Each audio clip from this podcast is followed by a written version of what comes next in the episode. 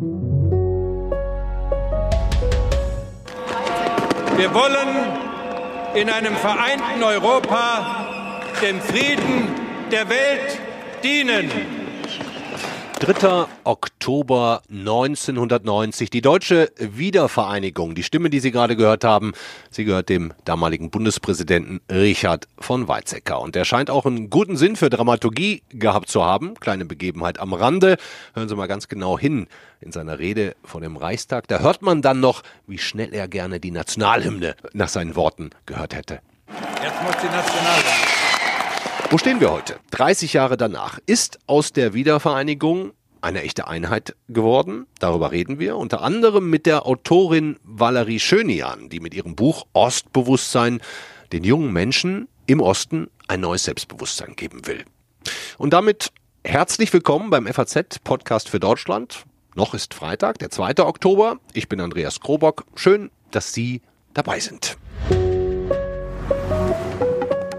30 Jahre deutsche Einheit. Wir haben lange überlegt, was für einen Gesprächspartner wir zu diesem Tag äh, möchten. Die Palette ist ja theoretisch riesengroß. Und wir haben uns entschieden, wir wollen mit einem jungen Menschen sprechen, mit einer Journalistin und Buchautorin, die zufällig auch im Jahr 1990 geboren wurde. Passt ja wie die Faust aufs Auge. Und in diesem Jahr ist ihr neues Buch erschienen. Ostbewusstsein heißt es. Und jetzt ist sie uns zugeschaltet. Hallo, Valerie Schönian. Guten Tag. Im Prolog des Buchs stellen Sie die Frage voran, darf man eigentlich noch Ossi sagen? Fange ich auch mal mit an. Darf man? äh, ich bin mittlerweile zu dem Schluss gekommen, dass ja. Ähm, Hintergrund der Frage ist, dass Ossi ja ganz oft mit Vorurteilen einhergeht. Also schon seit 30 Jahren heißt es, wir reden über Ossis, dann reden wir zwei Sätze später über Probleme. Und ich habe mir gedacht, naja, aber wenn der Ossi jetzt halt noch da ist, auch wenn einige sagen, wir sollen nicht mehr drüber reden und er nicht verschwunden ist, dann bin ich ja auch ein Ossi, weil ich komme ja von da. Und deswegen habe ich angefangen, mir das bewusst und sehr gerne anzueignen. Mhm. Und dann darf man auch Wessi sagen wahrscheinlich, oder? Ich sage auch Wessi. Hätten Sie ein Problem damit, wenn ich Sie Wessi nenne? Nö, eigentlich nicht. Gut. wie, wie ist es denn in Ihrer Generation? Also es sind ja diese Nachwende, Kinder, ist auch ein komisches Wort eigentlich. Gibt es da denn überhaupt noch so eine klare Trennlinie zwischen Ost und West? Also klar ist sie auf keinen Fall, würde ich mhm. sagen, aber es gibt schon noch Unterschiede. Ähm, und wenn man einmal darüber nachdenkt, macht das auch eigentlich ziemlich viel Sinn. Also bei der Osten hat ja nicht aufgehört zu existieren mit der DDR. Mhm. Die sind trotzdem in anderen Strukturen aufgewachsen als unsere westdeutschen Altersgenossen und Genossinnen. Ne? Also mhm. Stichwort weniger Erbe, Stichwort mehr Wegzug, aber auch Stichwort, um es nicht immer nur so negativ zu sehen, mehr Freiräume. Mhm. Ähm, wir sind auch aufgewachsen mit einer anderen Geschichte. Also ich meine, meine Eltern haben in der Diktatur noch gelebt. Meine Eltern haben in zwei Systemen gelebt. Hm. Einige meiner Großeltern in drei hm. Systemen. Und wir sind auch ja, auf. Klar. Also das ist natürlich, äh, das prägt, wie sie mich erzogen haben, wie sie aufs Leben blicken und damit auch irgendwie mich. Und wir sind auch aufgewachsen mit einer anderen Umgebung, ja. Also Stichwort irgendwie Platten am Horizont. Ähm, das klingt immer so banal, aber das ist es nicht, weil das wirkt sich natürlich, also kann sich auf alles auswirken, eben auch darauf, was man zum Beispiel als schön empfindet, was heimatliche Gefühle auslöst und was nicht. Sie finden Plattenbauten schön? Ich finde Plattenbauten schön. ja, es also, gibt auch sehr, ich kann Ihnen sehr viele Fotografen empfehlen, die das, die, die sehr gut in Szene setzen. Martin Maleschka ist zum Beispiel einer, wer okay. mir das nicht glaubt. Plattenbauten können wirklich schön sein ich finde es spannend, was Sie gerade mit Ihren Eltern gesagt haben. Ähm, ich habe gelesen, ich weiß nicht, ob es stimmt, ähm, dass Ihr Vater Ihnen erst gar kein Interview geben wollte für das Buch. Er soll Sie gefragt haben, was hast du denn mit dem Osten zu tun? Das klingt für mich ein bisschen so, als würde quasi die Trennlinie mitten durch Ihre Familie laufen. Ja, anfangs wirkt es tatsächlich so. Also er hat das genauso gesagt. Ähm, mit mir hat er zum Glück, also sprechen wollte mit mir zum Glück immer, er ist ja mein Papa, er muss. Aber ähm, nee, er hat tatsächlich gesagt, ähm, was hast du mit dem Osten zu tun? Und daraufhin entspann sich eine zwei, dreistündige Diskussion, in dem, in der meine Eltern nicht nur sagten, dass ich nicht mehr ostdeutsch sei und dass es nichts mehr bedeute, sondern dass sie sogar für sich selbst behaupteten, es bedeutet nichts mehr ostdeutsch zu sein, obwohl sie ja noch in der DDR gelebt haben. Mhm. Und da bin ich natürlich auch erstmal weggefahren mit dem Gefühl, ja gut, wenn meine Eltern sagen, Ost und West, das soll kein Thema mehr sein, wer bin ich dann, was anderes zu behaupten? Mhm. Und naja, ich bin halt mittlerweile. Aber ist ja schon kurios, ne? Also wenn die Eltern jetzt sich nicht mehr ostdeutsch fühlen und sie, die eigentlich in der DDR nicht aufgewachsen ist, jetzt so ein Ostbewusstsein entwickeln wollen.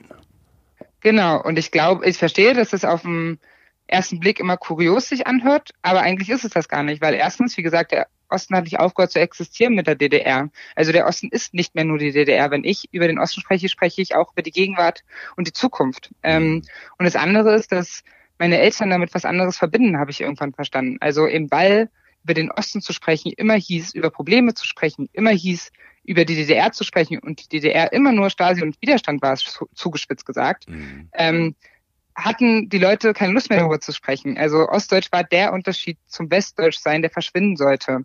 Und wenn ich jetzt mich also hinstelle zu meinen Eltern und sage, Mama, Papa, ich bin immer noch Ossi, dann klingt das so, als hätte ich, als würde ich ihnen sagen, sie hätten es nicht geschafft, den Unterschied verschwinden zu machen. Mhm. Und deswegen habe ich mittlerweile verstanden, warum sie so reagiert haben. Aber ich habe ja nun offensichtlich dieses Buch geschrieben und das Gespräch ging ja weiter und mittlerweile sehen sie es halt auch anders, meine Eltern. Und, und mittlerweile ja. ähm, verstehen sie das mehr. Ja. Und Ihnen ging es ja wahrscheinlich auch vor allem nicht nur darum, eine eigene Identität zu schaffen, sondern eben auch, ich meine, man muss ja ehrlich sein, im Osten viele junge Leute ziehen weg, ziehen in große Städte, ziehen in den Westen, von mir aus auch ins Ausland. Ähm, man, es, es hat von außen ja auch ein bisschen den Anschein, als würde es nicht so viele Chancen da geben. Ne? Und, und das mhm. macht natürlich auch vielleicht kein großes Selbstbewusstsein. Ne? Aber wie wollen Sie das schaffen? Weil äh, Sie wollen das ja, dass das, das kein Duckmäusertum ist oder so, sondern dass sie ein offenes Selbstbewusstsein ähm, ja. entwickeln. Äh, äh, wie soll das aussehen, wenn es fertig ist? Nee, ich glaube, das Entscheidende an Ihrer Frage gerade war das von außen. Es sieht von außen so aus, als ob irgendwie alle, alles ist irgendwie äh, grau da, alle ziehen weg, alles ist leer, aber ähm, wenn man mal mit Leuten spricht, die da leben, also die jetzt zum Beispiel in ostdeutschen Großstädten leben, die seit 2017 wachsen, die erzählen ihnen was komplett anderes. Ich erinnere mich, wie ich einen westdeutschen Graf, der irgendwie aus dem Süden dorthin ziehen musste nach Magdeburg, eigentlich aus dem Zwang heraus, und der mir entgegenbrüllte, der wilde Osten, das dürfen wir keinem erzählen, sonst kommen alle hierher. Also das ist sozusagen, das ist, man kann ja so fantastisch, ein fantastisches, freies Leben führen. Das ist ja auch total erklärbar an den harten Faktoren. Ne? Eben weil die Lebenserhaltungskosten dort niedriger sind, eben weil man sich da, das, die Mieten noch günstiger sind, man in einer Großstadt irgendwie leben kann, mitten im Zentrum ähm, und dann aber sich noch ein Wohnzimmer leisten kann.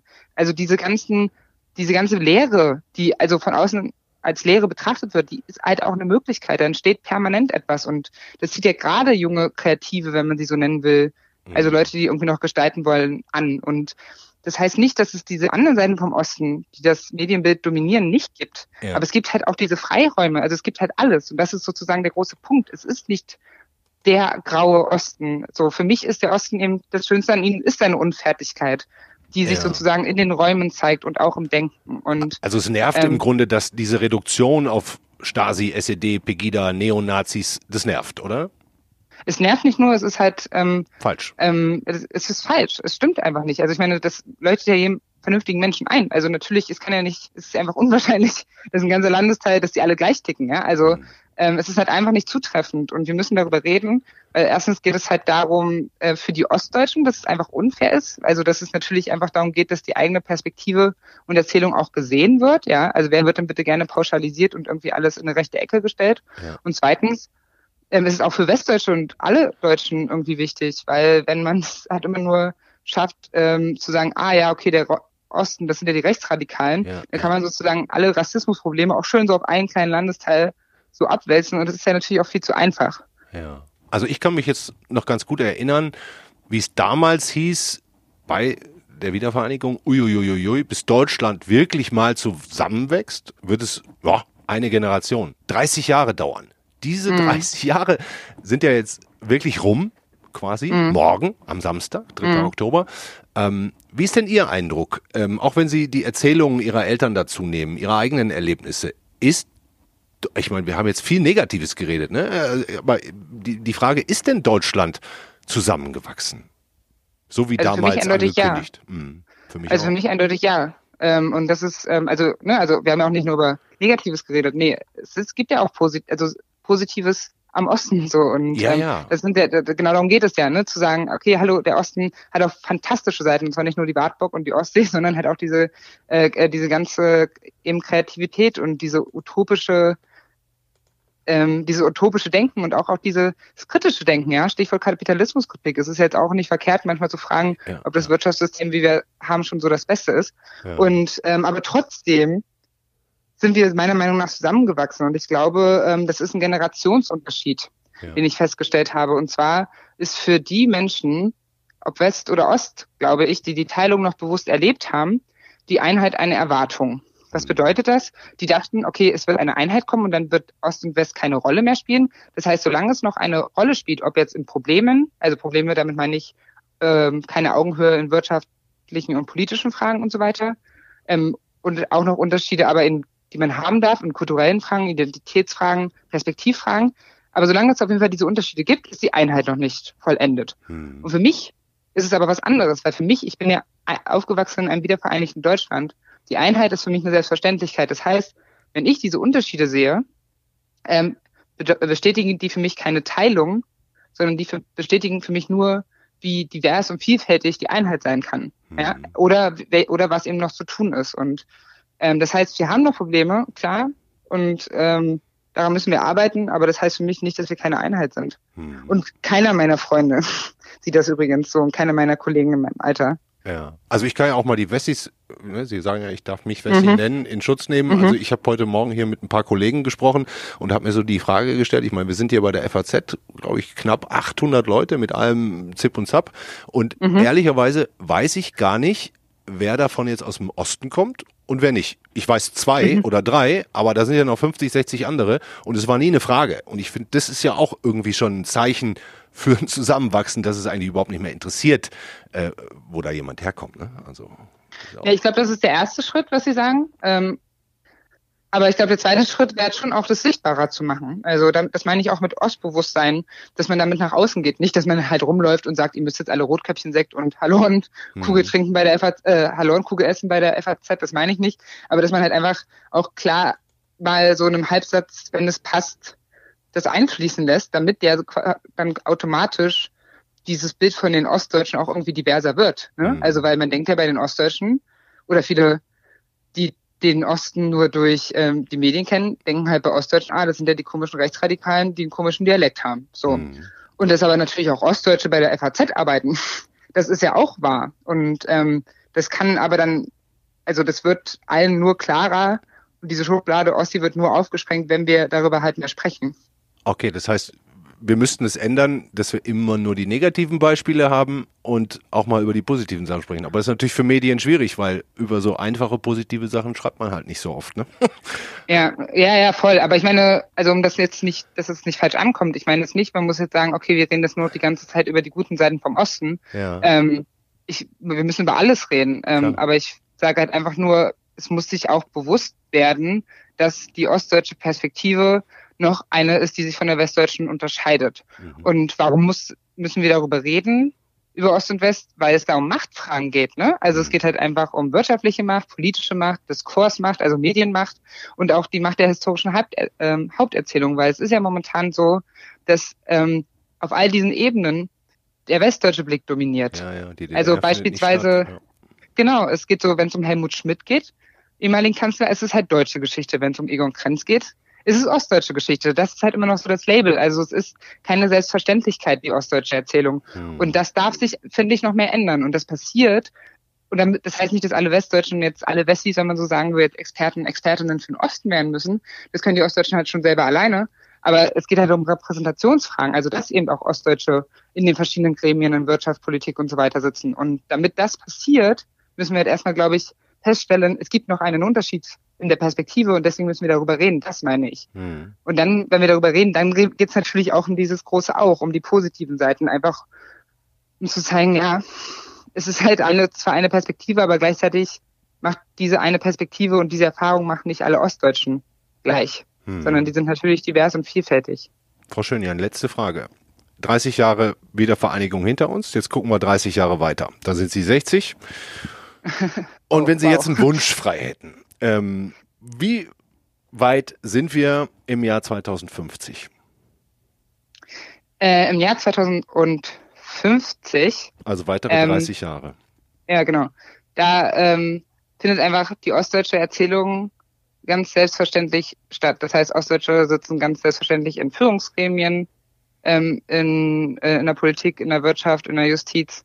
Äh, die, äh, die ostdeutsche Geschichte findet selbstverständlich in den Schulbüchern statt Und dieses ganze Land ist halt auch irgendwie so ein bisschen nochmal gerechter geworden, ähm, indem halt alle Perspektiven, die auch zu diesem Land gehören, was ja nicht nur die Ostdeutsche ist, die noch zu wenig gesehen wird. Also es gibt ja sehr viele die Wertdeutsche, Türkischdeutsche, Afrodeutsche, tausend andere, die zu wenig gesehen mhm. werden, mhm. dass alle diese Perspektiven sichtbarer werden, aber es nicht immer missverstanden wird als eine Spaltung oder, sondern dass verstanden wird, dass Unterschiede eine Einheit nur vielfältiger machen und uns nicht trennen. Vielen Dank, Valerie Schönian. Das sind schöne Wünsche. Das würde ich mir auch wünschen. Das ist, glaube ich, gar kein Ostwunsch. Ähm, ich unterschreibe. Ja, ich, ich, unterschreibe. Sehr schön, das freut mich. Ja. Haben Sie herzlichen Dank für das Gespräch. Ähm, und können Sie vielleicht schon verraten, kommt ein neues Buch irgendwann? Bald? Äh, es ist gerade nichts geplant. Das andere kam ja erst. das kam gerade erst. Und das heißt, ich darf es ja auch noch verraten, Sie sind Journalistin auch bei der Konkurrenz, bei der Zeit. Ja. Aber was heißt Konkurrenz? Sagen wir Mitbewerber. Okay. Mitbewerber, sehr gut. Danke Ihnen sehr für das Gespräch. Alles Gute und ein schönes Wochenende. Danke Ihnen auch ein schönes Wochenende. Zum 30. Jahrestag der Wiedervereinigung scheint es so, als gäbe es eine Art Trend in Richtung Verständnis. Ein bisschen weg von der Haltung, ja, bei euch da drüben war doch alles Mist, wenn ihr auch nur eine Spur sentimental seid bei der Erinnerung an die DDR, dass es da vielleicht auch Gutes gab dann seid ihr direkt verdächtig, direkt rein in den Topf, in dem auch SED, Stasi, Neonazis und so weiter drinstecken. Unser Ressortleiter Staat und Recht, Reinhard Müller, hat in den vergangenen Tagen viele Interviews geführt, unter anderem mit Wolfgang Schäuble, der seinerzeit die Staatsverträge mit ausgehandelt hat, oder auch mit Joachim Gauck, früher Pastor in der DDR, im Widerstand, später Bundespräsident. Erstmal Hallo Reinhard. Hallo, grüß dich Andreas. Reinhard, wollen wir mit ein bisschen Eigenwerbung vielleicht starten heute mal? Gern. Können wir machen. Wir haben also, heute die ah, größte ich, FAZ. Ich, lass mich einmal bitte sagen, Eigenlob stinkt. Ich will es wenigstens einmal sagen, aber, aber es ist doch tatsächlich für uns FAZ-Mitarbeiter schon was Besonderes. Die heutige Zeitung ist eine AR-Ausgabe oder AR, wie man möchte. Erzähl uns doch kurz, was es damit auf sich hat. Die Zeitung wird erlebbar gemacht, das heißt, man hält sein Smartphone an bestimmte Artikel, an einen QR-Code auf Artikel und dann kann man Videos sehen, wie Helmut Kohl und Weizsäcker am 3. Oktober gesungen haben, die Nationalhymne etwa. Man kann Grafiken animieren, man kann einen ehemaliger Herausgeber DDR-Lieder aus seiner Jugendzeit singen hören. Und man sieht Videos von Ulbricht und vom Mauerfall. Also in der Tat eine doch ganz eindrucksvolle Strecke, die wir da hingelegt haben äh, wo sozusagen die redaktionelle Kompetenz, die auch sonst da ist, noch etwas in 3D und in allen Dimensionen aufbereitet wird. Ja. Das ist also ganz eindrucksvoll, wo Geschichte wirklich erlebbar gemacht wird. Ja, ich habe es heute Morgen auch natürlich sofort ausprobiert. Wir waren ja auch beteiligt. Und ich muss sagen, ist schon echt ganz cool. Wir sind natürlich nicht die Ersten, die sowas machen, keine Frage. Aber ich finde es echt spannend und schön geworden. Reinhard, hast du ein Lieblingsvideo? Ist es der ehemalige Herausgeber, der singt? Den habe ich damals sogar live gehört. Ja, das ist eine gute Frage. Ich finde ähm, eigentlich auch äh, das, der kurzen Ausschnitt an Joachim Gauck, die Frage, was war gut in der DDR, ganz gelungen. Ja. Ähm, ansonsten spiele genau, ich dir gleich auch nochmal vor. Hören wir uns vielleicht zusammen an. Ja. Wir, ne? Also ich, ich sage jetzt mal, wenn Sie noch nie die FAZ gekauft haben, heute wäre ein guter Tag fürs erste Mal. So, jetzt genug Werbung, fängt schon an zu müffeln hier. Reden wir über die Wiedervereinigung, Reinhard. Muss uns das jetzt ein bisschen peinlich sein, dass wir zwei Wessis hier reden mit diesem neuen Trend zum Ostverständnis? Mir schon gar gar nicht, weil ich auch schon die DR live gesehen habe, weil ich Verwandtenbesuche dort absolviert habe und schon damals gesehen habe, wie grau und grau das alles war. Ähm, also ich hatte Deine schon Frau kommt, glaube ich, wenn ich das mal verraten Ja, darf. das auch, aber ja. vorher schon, äh, die habe ich ja erst später kennengelernt. In der Tat, insofern gibt es auch einen jetzigen Bezug zur Verwandtschaft dort, aber ich habe schon 86, 87 die DDR bereist und es war so surreal teilweise, dass ich auch dachte, wenn es vorbeigeht, dann womöglich ziemlich schnell. Ähm, also der Unterschied war riesig und das springt auch in die heutige Zeit, dass man, das wirkt irgendwie doch noch fort, diese 40 Jahre SED-Herrschaft auf verschiedenen Feldern. Es ist aber auch eine große Leistung, dass man manche Unterschiede heute eben nicht mehr sieht. Ja. Also ich habe ja das Gefühl, zum 30. Jahrestag, ich habe es zu Beginn gesagt, ist so Konsens, Verständnis zeigen für DDR-Bürger, gerade für die Älteren, ähm, en vogue. Ähm, aber warum fangen wir jetzt erst damit an? 30 Jahre später. Ich glaube, es gab es schon immer, auch insbesondere zu Jahrestagen natürlich. Und wenn das Wahlverhalten im Osten wirklich etwas anders war, und das ist hier immer noch anders, also das, was die Linkspartei angeht, aber auch was die AfD angeht, es gab auch manchmal auch Unverständnis. Ähm, Und bei den Festtreten wird natürlich immer betont, dass wir eins sind, was auch stimmt. Aber ähm, da liegt es natürlich nahe, dass man ähm, Respekt nochmal einfordert. Also du hast in dieser Woche ja genau über dieses Thema mit Joachim Gauck gesprochen, einer Symbolfigur des Widerstands, der es ja bis zum Bundespräsidenten gebracht hat. Da können wir jetzt mal kurz den auch von dir schon angesprochenen Ausschnitt aus dem Gespräch zusammenhören. Gut war vielleicht, dass alle Menschen Arbeit hatten. Sie waren zwar ausgebeutet, arbeitende zu niedrigen Löhnen, aber sie gingen zur Arbeit und hatten das Gefühl, einen Platz im Leben zu haben. Dazu gehört, dass eigentlich fast alle Frauen berufstätig waren und ein eigenes Gefühl von Autonomie in der weiblichen Bevölkerung wachsen konnte. Ja, gut war dann das, was die DDR nicht wollte, dass sich Menschen in einer sehr intensiven Weise einander beigestanden sind. Deshalb erinnern sich viele heute eben nicht nur an das staatliche System, sondern auch an diese Zusammengehörigkeit. Es hat lange gedauert für uns, um zu begreifen, dass es tatsächlich auch viel Gutes in der DDR gab. Was haben wir davon übernommen? Was müssten wir übernehmen? Übernommen haben wir der Form nach kaum etwas. Die DDR ist ja untergegangen, nachdem sie beigetreten war. In der Sache haben wir zum Beispiel den Willen übernommen, einen hundertprozentigen Kita-Ausbau hinzubekommen, ohne vielleicht immer im Hinterkopf zu haben, dass das teilweise dem Kindeswohl gar nicht diente. Es gab ja sogar Wochenkrippen, wo Säuglinge von Montag bis Freitag hingebracht wurden und erst dann am Wochenende von den Eltern abgeholt wurden, ganz kleine Kinder. Die Werktätigkeit der Frau äh, war in der DDR sicherlich auch ein emanzipatorisches Projekt, aber nicht in dem Sinne, dass die Frau wirklich gleichberechtigt war, jedenfalls auch zu Hause und in allen gesellschaftlichen Bereichen. Aber das wirkt natürlich auch noch nach, dass, dass Frauen arbeiten sollen. Äh, das war im Westen ja damals jedenfalls ganz anders. Auch da kann man hinterfragen, war es wirklich emanzipatorisch, aber ich glaube, es gibt so bestimmte gesellschaftliche Formen, die nachwirken. Ähm, und das andere wächst sich auch, glaube ich, langsam aus. Hm. Interessanterweise hat Wolfgang Schäuble bei dir auch was Ähnliches gesagt. Können wir uns auch noch mal eben ganz kurz zusammen anhören. Die Westdeutschen können noch immer, die Älteren, also meine Generation ein bisschen jünger, den, den, den Ostdeutschen, sage ich jetzt der Einfachheit halber, die Terminologie ist ja auch kompliziert, ein bisschen mehr Respekt entgegenbringen. Und immer mal wieder sagen, natürlich war euer Leben auch Leben. Jeder hat nur eins. Das ist das Wichtigste. Was damals hätte man sicherlich manches anders machen können. Hm, manches anders machen können. Ähm, ah, da würde ich gern kurz mit dir drüber sprechen. Du bist ja auch Jurist, Reinhard, und damals wurden ja die Verträge zwischen der Bundesrepublik und der DDR innerhalb kürzester Zeit entworfen.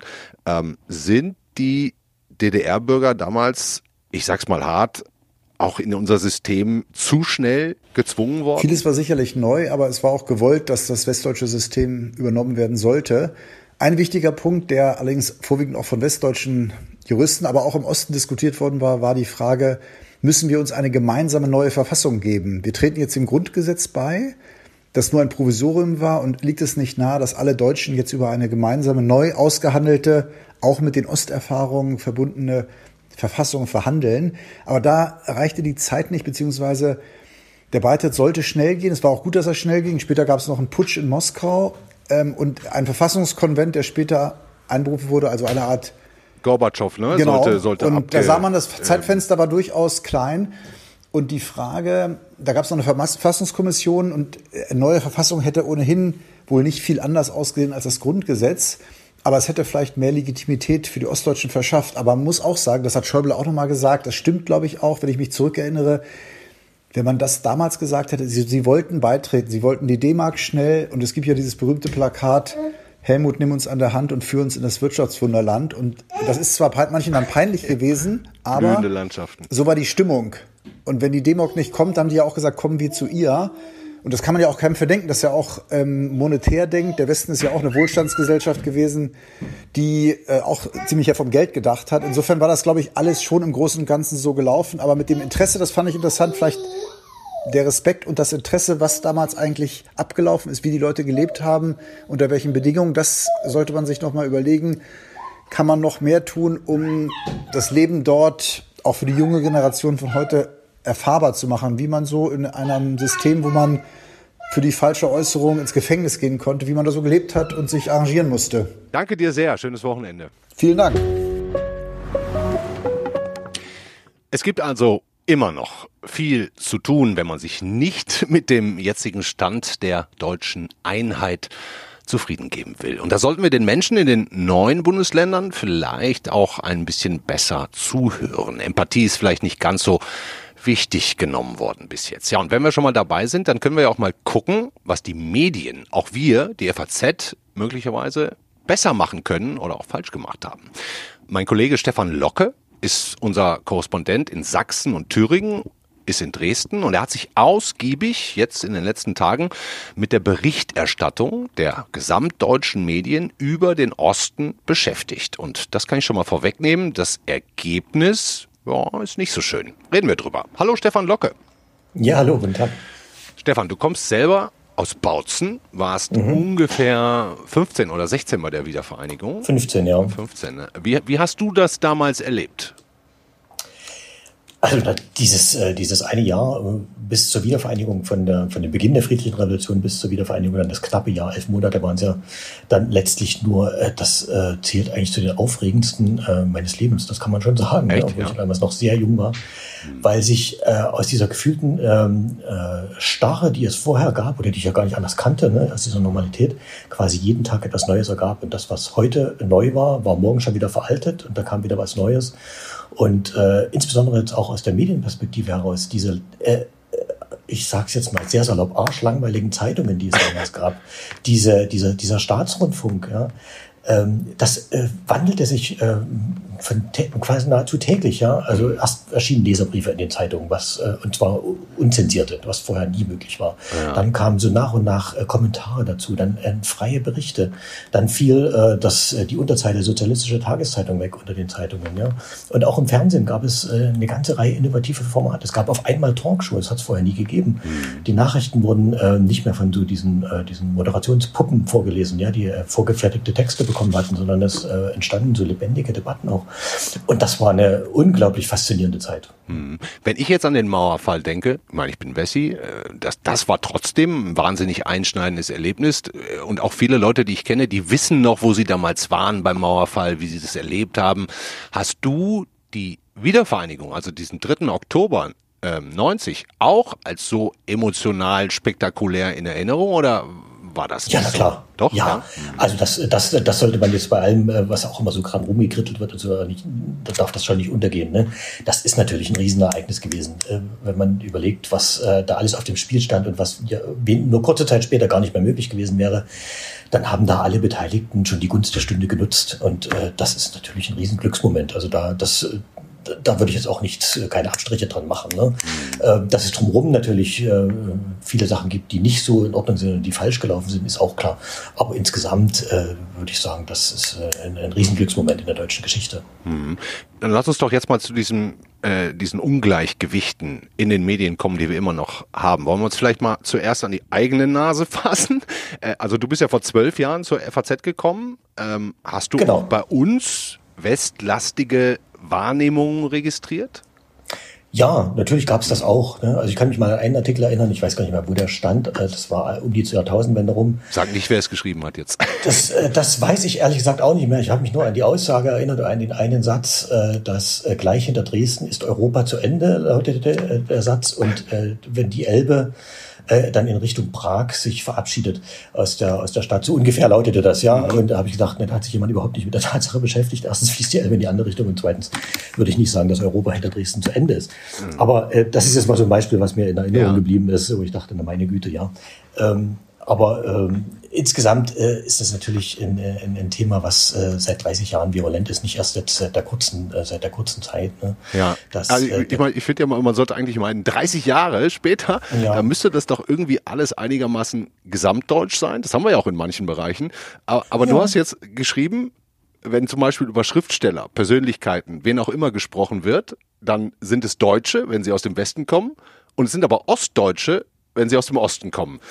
Ja, das ist, äh, kürzlich hat es mal der, der äh, Schriftsteller Ingo Schulze nochmal in, mhm. äh, in, in, einem Interview bemerkt. Und das ist eben tatsächlich so, wenn man mal aufpasst in den Nachrichtensendungen, ne, wenn es darum geht, wenn ein Regisseur gestorben ist oder wenn jemand ein Jubiläum hat, einen 80. Geburtstag oder so, es wird dann eben häufig immer Ostdeutsch dazu gesagt. Ne? Und äh, obwohl die Leute ja dann äh, mindestens seit 30 Jahren jetzt auch schon ja, klar. Ähm, im gesamten Deutschland äh, tätig gewesen sind. Ne? Und, Und wie, wie ist es dann, äh, für, für, wenn, wenn du das persönlich hörst, stört dich das auch? Also ich habe mich mittlerweile dran gewöhnt. Ich merke auf und denke, aha, und das ist, da hat sich schon so eine gewisse Routine eingestellt, so ein Gewöhnungseffekt. Ich springe da jetzt nicht im Dreieck, ne? Aber ich merke es und das ist natürlich immer so ein kleiner Stich auch, ja, wo man ah, denkt, ja. wo man dann das Gefühl hat, es ist eben doch nicht ganz das Gleiche. Ne? Man ist eben doch, warum ist man jetzt nicht Deutsch, sondern mhm. ist Ostdeutsch? Äh, wir wollten früher, niemand in der DDR wollte DDR-Bürger sein. Ja? Die, mhm. also Honecker wollte ja immer gerne, dass die Leute DDR-Bürger sind. Ähm, dann, Leute haben immer gesagt, nein, wir sind nicht DDR-Bürger, wir sind Deutsche. Ja? Mhm. Und äh, jetzt wurden wir aber nach der Wende zu Ostdeutschen gemacht. Und das finde ich absurd. Ja, ja es, es, ich finde es auch ein gutes Beispiel, ne? also wo einem eigentlich gar nicht klar wird, ähm, dass, dass da dieses Gesamtdeutsche, die Einheit, einfach auch in so einem alltäglichen Sprachgebrauch eben noch nicht angekommen ist. Ne? Hast du noch weitere Beispiele für uns dieser Art, die möglicherweise so ein bisschen entlarvend sind? Naja, zum Beispiel, dass immer von der ehemaligen DDR die Rede ist. Ja? Also man kann, das ist doch ein abgeschlossener Staat, dann kann man sagen, DDR fertig. Ja? Warum muss man sich immer noch so halb entschuldigen, dann mit dem Adjektiv ehemalig darum wurgeln? Ne? Das ist doch, ist doch einfach Unsinn.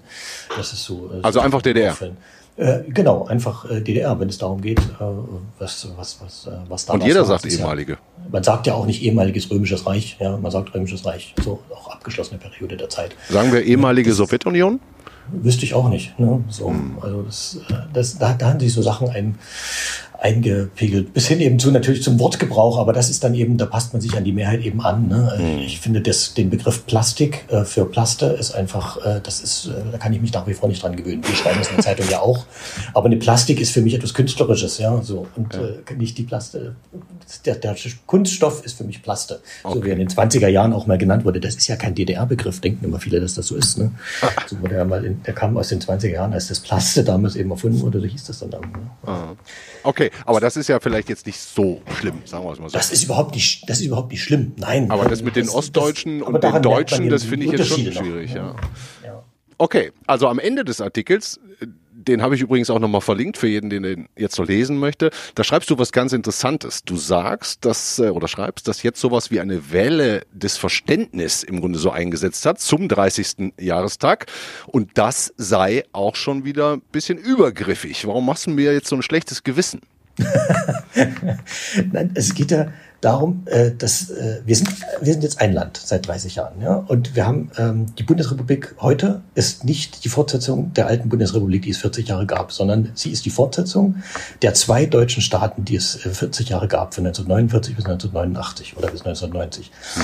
Und diese äh, diese Geschichte, diese zweigeteilte Geschichte fließt eben jetzt in einen Staat über. Das muss, das finde ich, äh, sollte ineinander übergehen und deswegen sollte es äh, sollten die Leute, die jetzt in diesem Land leben, egal wo, ob im Norden, im Süden, im Osten oder Westen, ähm, so normal wie möglich behandelt werden. Ja? Also das auch medial, also das äh, ein Thema, was ähm, äh, zum Beispiel zum Thema Kindergeld, das kann man sowohl äh, mit einer Familie im Osten bebildern, ohne dass man jetzt eine spezielle Ostbrille aufsetzen muss. Man kann es aber auch aus Rheinland-Pfalz bringen. Ja? Und mhm. es ist ein normales Thema im Alltag dieses neuen Deutschlands und kann, hat jetzt nichts mit einer mit einer Ost-West-Vergangenheit oder sowas zu tun. Ne?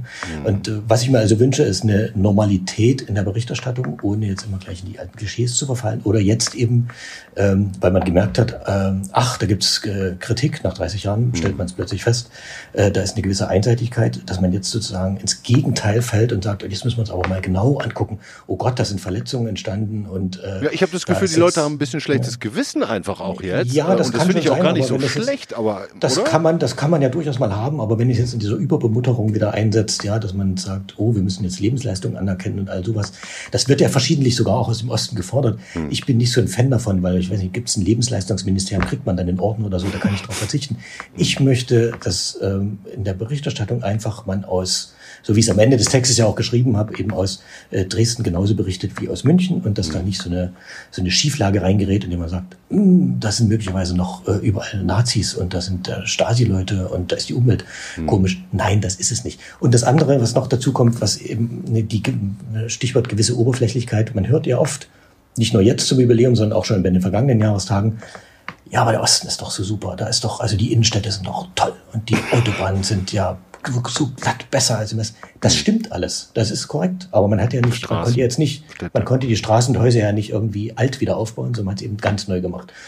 Und ähm, das ist aber insgesamt äh, eine richtige, aber eben eine oberflächliche Betrachtung. Ne? Man muss eben auch mal hinter die Fassade gucken und das ist das Entscheidende. Und dann merkt man eben die Unterschiede sofort, wenn man in die, äh, in die Städte und die Gegenden hier kommt. Und das Offensichtliche ist, was eben sofort ins Auge fällt, ist, dass eben die jungen Leute fehlen. Ne? Mhm. Es sind, äh, ich habe das ja schon oft geschrieben, aber äh, man muss es eben oftmals äh, durch die Wiederholung wird's dann, fällt dann vielleicht irgendwann mal der Groschen. Es sind vier Millionen Leute weggegangen seit 1990. Das ist ein Viertel der gesamten DDR-Bevölkerung. Mhm. Das wäre, als wenn äh, im Westen 15 Millionen Le junge Leute äh, weggegangen wären ne, von 60 Millionen.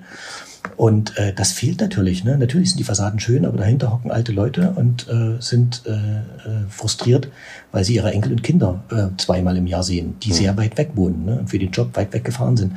Und das sind diese Unterschiede, die eben wahrgenommen werden müssen, die in der Berichterstattung auch durchaus eine Rolle spielen sollen, aber bitte nicht, nicht jetzt so bemutternd und bemitleidend, sondern einfach normal. Weil das auch wieder von oben herab ist so ein bisschen, ne? Ja, da finde ich schon. Ja, also ich möchte, also wir sind doch jetzt äh, in einem Land angelangt, in einem Status, dass wir also selbstbewusste Staatsbürger sind und von niemandem mehr irgendwie an die Hand genommen werden müssen, auch wenn sie das viele verschiedentlich noch wünschen. Ne? Aber ich finde, das sollten, dem sollten wir nicht nachgeben. Dankeschön, Stefan Locke. Beste Grüße nach Dresden, nach Sachsen und äh, alles Gute, schönes Wochenende. Gleichfalls, danke. Das war der FAZ-Podcast für Deutschland an diesem Freitag, kurz vor dem Jahrestag, dem 30. der deutschen Einheit. Kleiner Nachtrag noch, der Kollege Reinhard Müller, da bin ich vorhin darauf aufmerksam gemacht worden. Im Hintergrund hört man ab und zu mal Kindergeräusche. Ja, es war nicht zu verhindern. Reinhard Müller muss sich auch um seine kleine Tochter kümmern. Das hat man gehört, aber ich finde, ihm ist das ganz gut gelungen. Das war's für heute. Ihnen allen ein schönes Wochenende. Am Montag dann wieder für Sie, wie gewohnt, 17 Uhr, der FZ Podcast für Deutschland. Ciao!